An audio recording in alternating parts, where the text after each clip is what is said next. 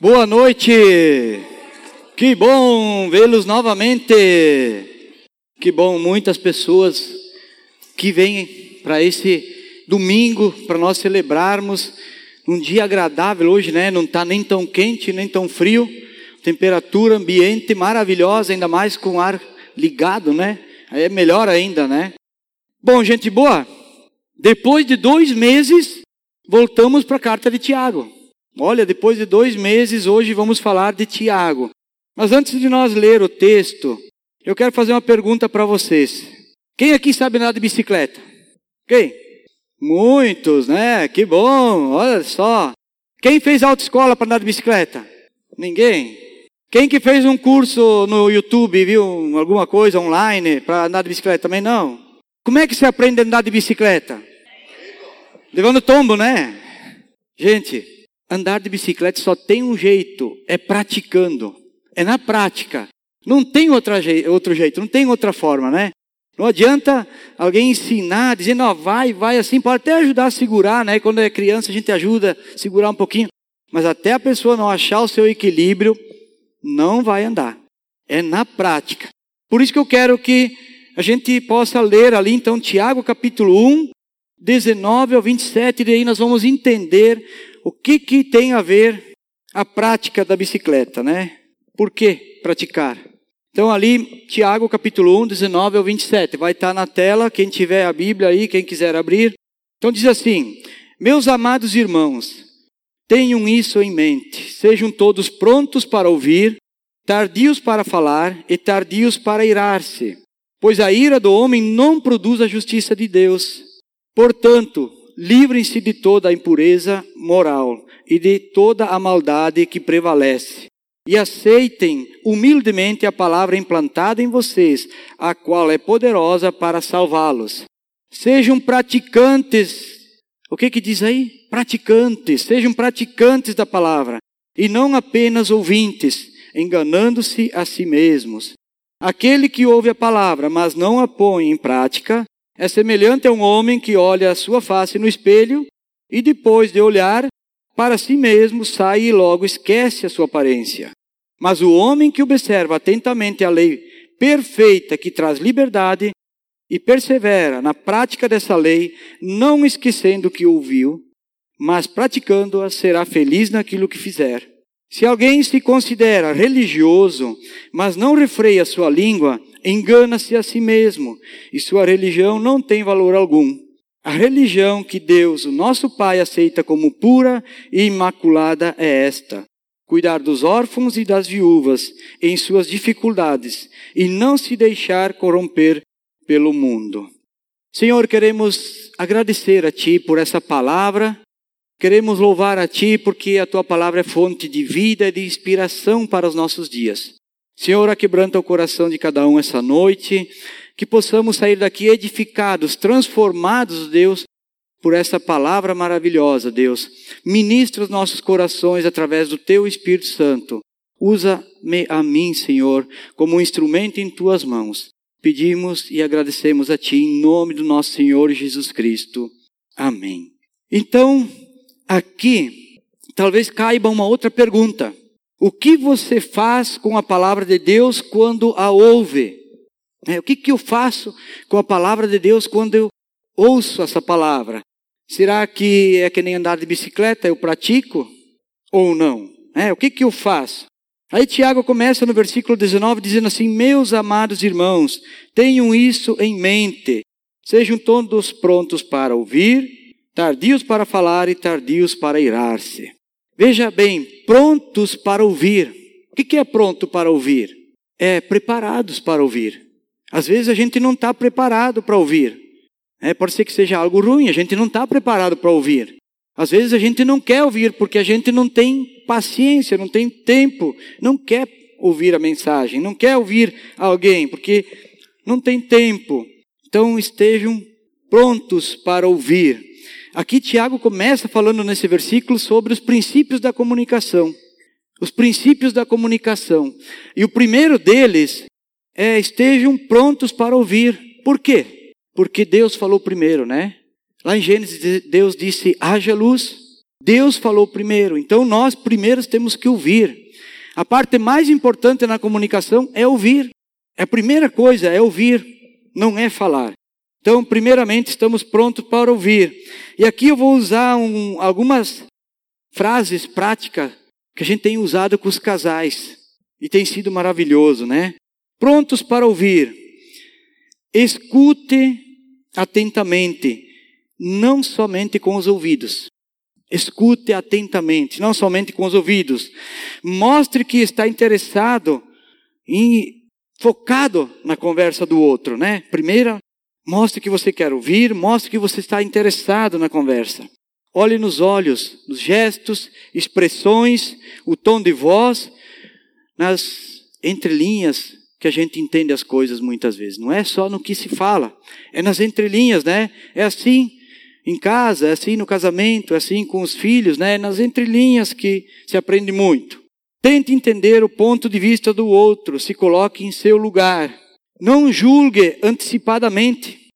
Não seja traído pela sua própria mente. Às vezes a gente julga, né? Antecipadamente e é traído pela nossa própria mente. Ouça as pessoas que Deus colocou na sua vida para trabalhar no seu caráter. Então a gente tem que ouvir. Nós precisamos estar pronto para ouvir essas pessoas, porque Deus colocou alguém no meu lado, no meu dia a dia, para trabalhar no meu caráter. Eu preciso ouvir essa pessoa. Então esse é o primeiro ponto que Tiago destaca aqui. Estejam prontos para ouvir. Segundo, ele diz: sejam tardios para falar. Tardios para falar. Não resista à tentação de interromper. Aliás, resista à tentação. Não interrompa. É tardio para falar. Então, quando o outro está falando, eu já quero cortar no meio, já penso que entendi tudo, né? Então, resista à tentação de interromper. Não pense que já sabe tudo. Não pense que você entendeu tudo. Isso é um erro. Às vezes a gente não entendeu bem. Não responda precipitadamente interprete corretamente e fale com base no conhecimento da Bíblia. É, a gente tem o costume de falar no achômetro, né? Base, eu acho isso, eu penso aquilo. Olha, o melhor conselho que pode ser dado é com base bíblica. A Bíblia tem resposta para tudo. Se você puder dar uma resposta para um amigo, para alguém, use o que está na Bíblia. Esse é o melhor, é a melhor forma de responder. E aí Tiago diz tardios para irar-se. Ou seja, não se irrite facilmente. Não aceite a provocação. Hoje, nós estamos vivendo tempos que ninguém aceita provocação nenhuma. Né? Sai no trânsito e fecha alguém, buzina, faz alguma coisa para ver se a pessoa aceita. Né? Qualquer coisa que a gente faz que o outro não gosta, provavelmente não vai aceitar. Então cuide, não aceite a provocação. Não responda asperamente. Não alimente o pecado durante a sua ira. Ah, isso é grave. Vocês lembram que no segundo estudo lá que falava sobre as provações e depois as tentações, falava das quatro fases do pecado. Quais eram as fases do pecado? O pecado primeiro engravida, né, ou é concebido, depois dá a luz, Aí ele ganha vida, ele entra em ação, a terceira fase, e depois ele gera morte. Então, muito cuidado, muito cuidado. Não alimente o pecado dentro de você na hora da ira, porque ele vai gerar a morte. E antes de qualquer coisa, confesse seu pecado para que ele não entre em ação. Então, essas são basicamente os três princípios da comunicação. É fácil, né? Simples. Né? Três princípios da comunicação para a gente colocar em prática. Essa carta de Tiago é maravilhosa porque ela é muito prática. Eu gosto porque ela é muito prática. Por que tudo isso? Porque no versículo 20 Tiago diz assim: Pois a ira do homem não produz a justiça de Deus. Simples, né? A nossa ira não produz justiça alguma. Não produz a justiça de Deus. E Efésios 4, 26 e 27 diz: Quando vocês ficarem irados, não pequem apaziguem a sua ira antes que o sol se ponha, e não deem lugar ao diabo. É isso. Não podemos deixar que a ira nos faça pecar.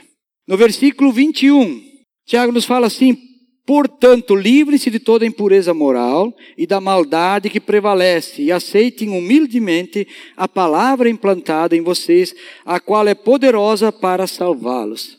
A impureza moral. Sabe qual é o exemplo que nós podemos usar aqui? É como um terreno, uma, uma terra, né? Cheio de pestes, né? cheio de erva daninha, de abrolhos, contaminado, né? Isso é uma impureza. Como é que vai plantar alguma coisa nesse terreno?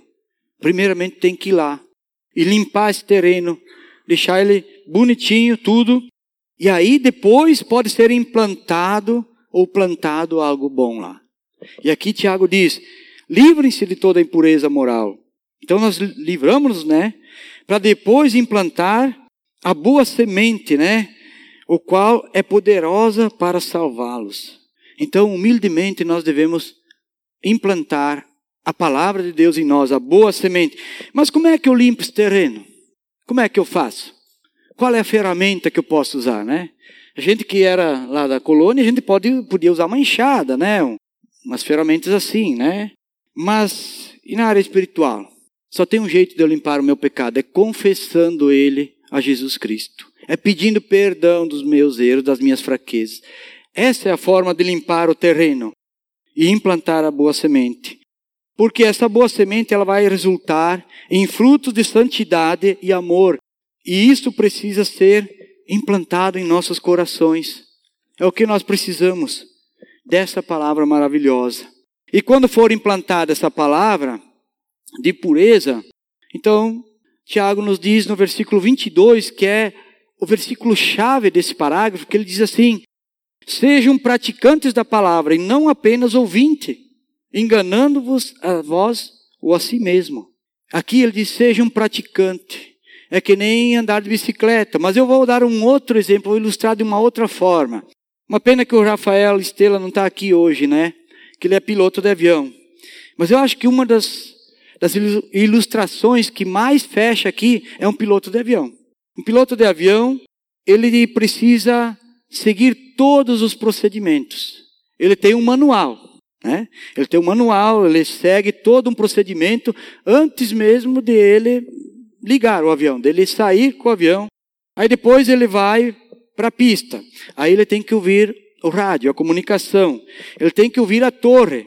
E se ele fizer tudo certinho, como, como é o procedimento, ele vai levar, salvar a sua tripulação, vai levar eles até o destino em segurança.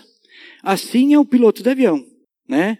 No momento que ele não fizer esse procedimento, que ele não ouvir a torre, que ele não ouvir os comandos, ele não fizer como deve ser feito, vai dar problema.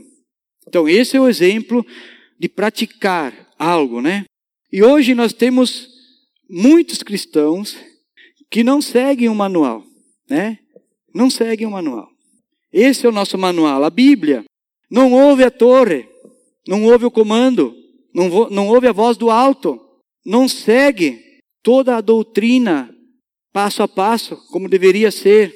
E tem, né? Tem a Bíblia em casa. Tem a Bíblia guardada em casa.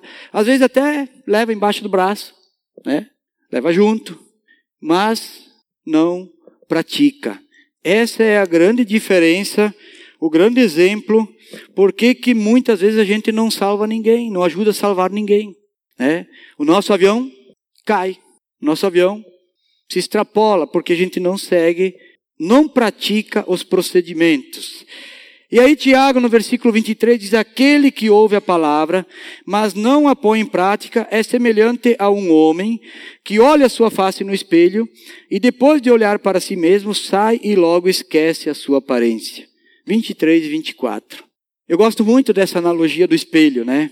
Esse é aquele cristão que no dia a dia esquece que é cristão, que esquece da Bíblia, que esquece a palavra de Deus. Esquece quem ele é de fato, né? Esquece o propósito que Deus tem para a sua vida. Então, esse é esse tipo de cristão. Ele só lembra que é cristão quando vem para a celebração. Quando vem para a celebração. Então, nós não podemos ser esse tipo de cristão.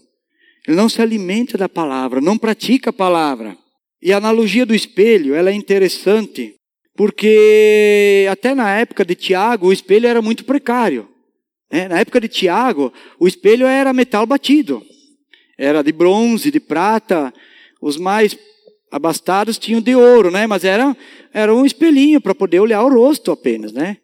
Hoje nós, nós temos um espelho que é do tamanho da gente, maior, né? Lá em casa tem um que dá até medo de olhar para ele, né? É um raio-x aquele espelho, né?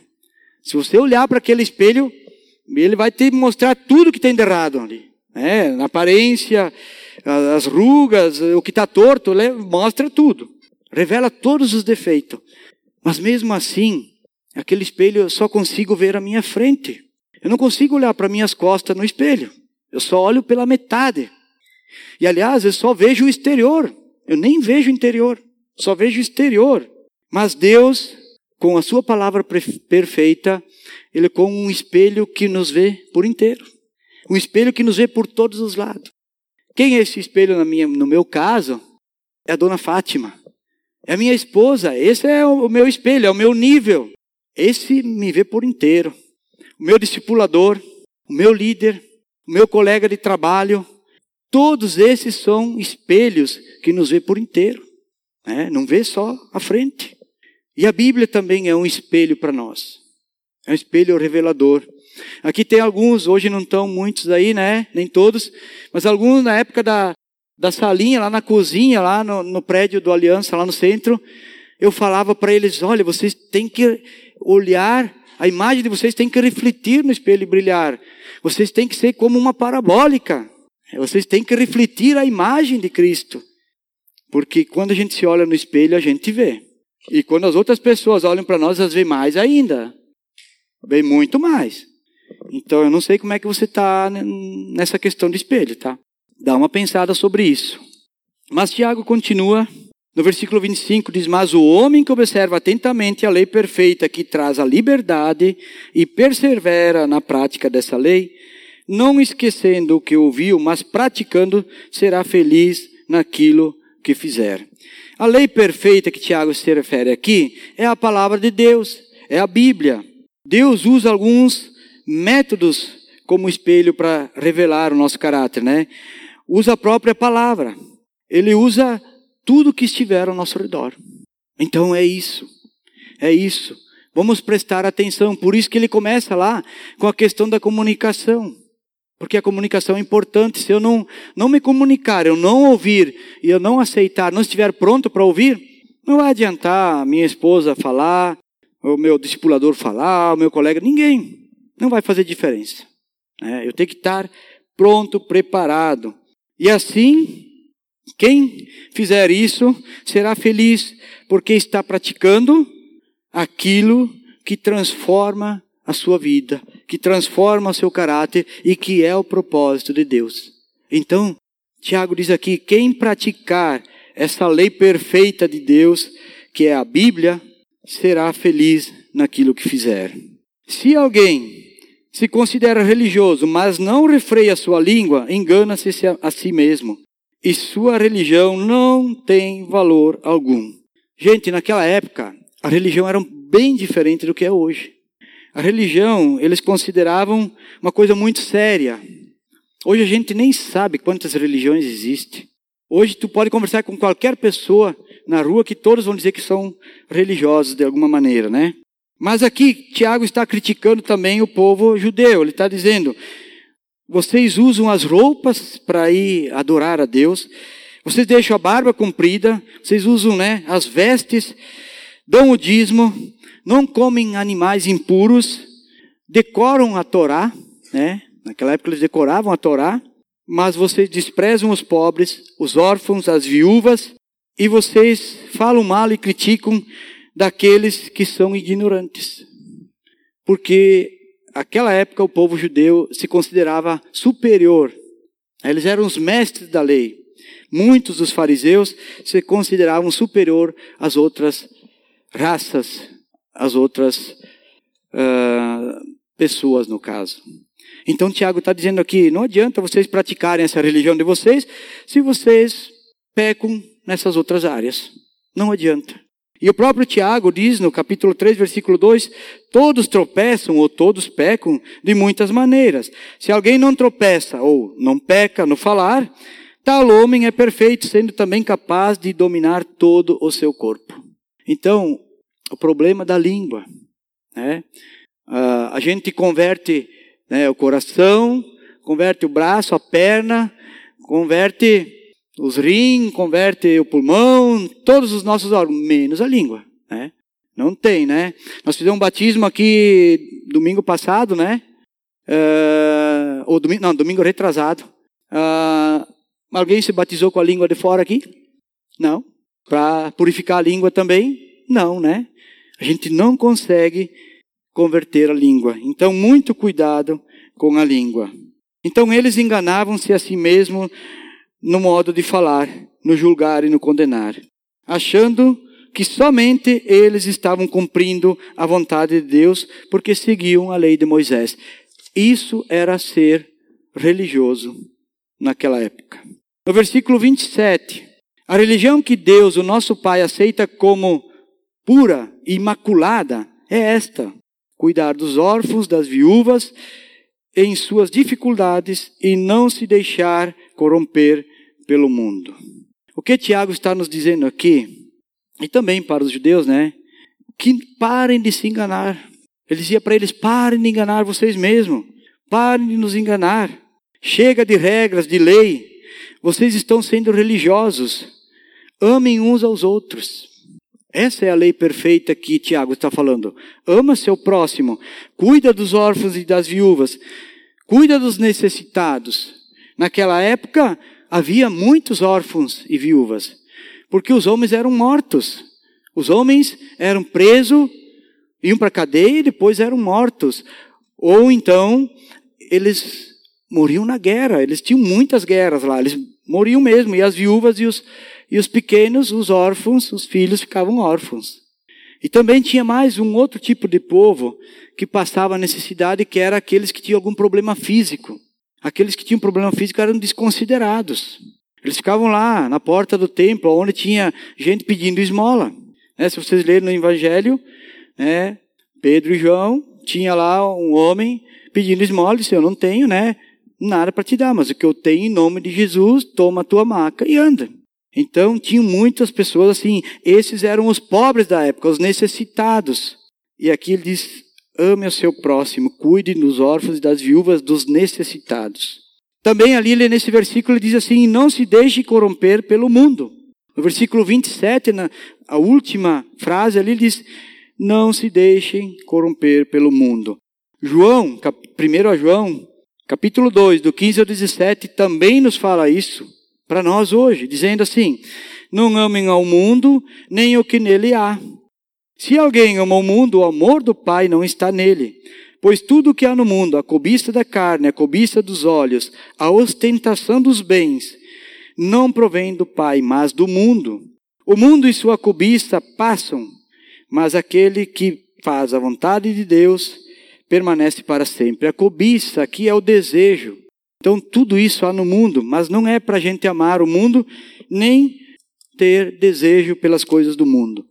Este, esta é a religião aceita por Deus, ou seja, não amar o mundo, mas amar ao próximo e amar a Deus e cuidar dos necessitados. Essa é a religião aceita. Este é o evangelho de Jesus Cristo, que não é uma religião. Jesus Cristo não veio aqui nos trazer algo novo, uma religião nova, e sim um ensino novo. Jesus nunca falou de religião, nem mesmo do cristianismo, como a gente fala. Jamais. Jamais. Então, como é que nós podemos aplicar, apesar de ter tantas aplicações nesse texto, como já falei, um texto muito prático, né? Qual é essa aplicação? O versículo 22 de Tiago diz: Sejam praticantes da palavra e não apenas ouvintes, enganando-se a si mesmo. Tiago resume todo esse parágrafo nesse versículo. Mas vamos aqui pegar algo diferente agora como ilustração. Lá em Apocalipse diz que lá no céu não haverá noite. Não haverá noite, não haverá trevas. A luz de Deus e o Cordeiro iluminam a cidade santa, então não haverá escuridão. Mas vamos supor que tenha manhã e tarde, como diz lá em Gênesis, né? Manhã e tarde. Então nós vamos começar lá no céu, cantando, louvando a Deus, adorando, exaltando a Deus, dizendo ao Senhor: Tu és santo, santo, santo. Nós vamos fazer isso. E vamos começar, e vai ter uma sequência. Vamos celebrar junto com a igreja, junto com Cristo. Vamos servir a Deus e às outras pessoas, com os nossos talentos e habilidades. Vamos aprender tudo de Deus, tudo aquilo que está oculto. A Bíblia diz que tem coisas ocultas que só vão ser reveladas lá no céu. Coisas ocultas. E por fim, vamos viver na presença do Senhor para sempre. Que maravilhoso, né? Que bom. Aí eu faço uma pergunta para vocês. Você tem certeza que quer ir para o céu? Fazer tudo o que Deus quer eternamente? Tem certeza que quer ir lá no céu? Lá não vai ter nenhum dos prazeres do mundo. Não vai ter nada. Vão ter que deixar tudo aqui. Não vai ter nada desse mundo. Nós vamos ser súditos do rei. Vamos ser servos do rei. Nós vamos ser pessoas que estão lá prontas para adorar, louvar e servir.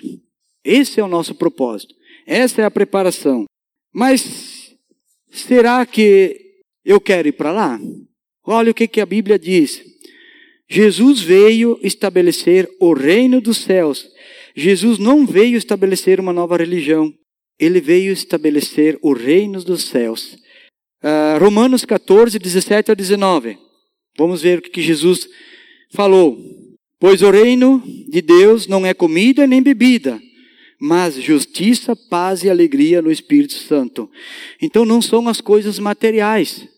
Não são as coisas materiais aqui da terra, comida, bebida, qualquer outra coisa. Aquele que assim serve a Cristo é agradável a Deus e aprovado pelos homens. Por isso, esforcemos-nos em promover tudo quanto conduz à paz e a edificação mútua. Então, esse é o reino de Deus, é o reino que Jesus veio trazer aqui na terra. Sabe há quanto tempo? Há dois mil anos, ou mais. Já faz tanto tempo que nós estamos vivendo o reino de Deus aqui na terra. Tanto tempo. Então, como é que fica? Será que eu quero viver realmente no reino de Deus hoje? Será que eu preciso esperar chegar lá no céu para viver o reino de Deus? Será que eu não posso cantar louvor, adorar ao Senhor hoje, como a gente fez?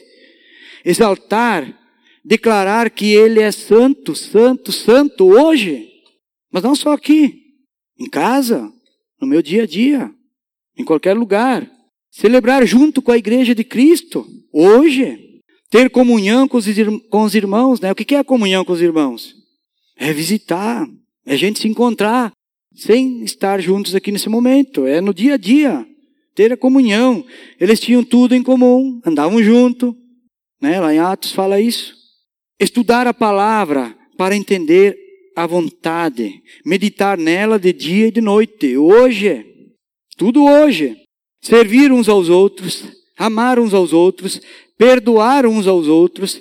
E orar uns pelos outros. Tudo isso nós podemos fazer hoje, aqui na terra, no reino de Deus, já aqui na terra, porque Jesus já trouxe esse reino. Ele fala nos evangelhos e Paulo repete aqui em Romanos que esse reino já chegou até nós. Isso é servir. Isso é fazer a vontade de Deus. É ser feliz na lei perfeita de Deus. Mas para isso nós precisamos ser o quê? Desapegados ao mundo. Desapegados ao mundo para não nos enganar. É. Eu que eu diga hoje, né? Tá difícil a gente confiar em alguém, né? Você olha uma notícia, ouve alguma coisa, mas não se sabe mais, é verdade, não é verdade? O que que fizemos? Né? Acreditamos nesse, naquele, naquele outro. Tá difícil hoje de a gente acreditar. Então a pergunta para nós aqui, será que eu tenho certeza, será que você tem certeza que quer estar na presença de Deus eternamente, aqui é a nossa preparação. Aqui nós devemos praticar a palavra como Tiago nos orienta. Esse é o propósito de Deus. É por isso que estamos aqui. Nós não precisamos de mais um ensino novo, mais uma coisa nova. Nós precisamos praticar aquilo que já sabemos, aquilo que já aprendemos, aquilo que já ouvimos. Praticar. É, não adianta ter uma bicicleta nova, né? Sei lá, agora com né, 20 e tantas marchas, com airbag duplo, né? Um por carona, né? A bicicleta das mais modernas, amortecedor, freio a disco, tudo mais. E não usar, não praticar. Não vai servir para nada. Qual é a sua prioridade? Qual é o seu foco nesses dias? Se você tem dificuldade de estar na presença do Senhor hoje, como é que você vai viver na eternidade? É, se eu tenho dificuldade de arrumar um tempo de fazer algo hoje, porque o reino já é hoje, como falei, será que eu vou querer e eu vou estar lá na eternidade? Não vai ser meio chato lá? Vou cansar lá, né? E não tem, não tem jeito, né? Não dá para dar uma escapadinha para o inferno e voltar, tá? Não dá, não. Esquece vai para o céu, é para o céu. Então, por isso nós devemos praticar a palavra e não apenas ser ouvintes da palavra. Então, eu gostaria que você fosse para sua casa hoje transformado, mudado, sua cabeça, sua mente, seu coração, diferente de como você entrou pensando. Eu vou praticar a palavra de Deus. Eu vou, a partir de hoje, da manhã, eu vou começar a viver esse reino de Deus que Cristo já nos trouxe. Eu vou viver da maneira que devo viver. Esse é o meu desejo para mim e para vocês. E creio que é a vontade de Deus para todos nós. Que a gente possa viver o reino de Deus ainda agora, aqui na terra. Porque o amanhã não existe. Nós temos que viver o hoje. O amanhã não existe. Quando chegar amanhã já é hoje. Né? Vocês sabem disso, né? Quando chegar o amanhã, é hoje. E nós precisamos viver hoje. Medite nessa pergunta. Quando eu ouço a palavra, quando eu leio a palavra, o que eu faço com a palavra de Deus? Vamos orar?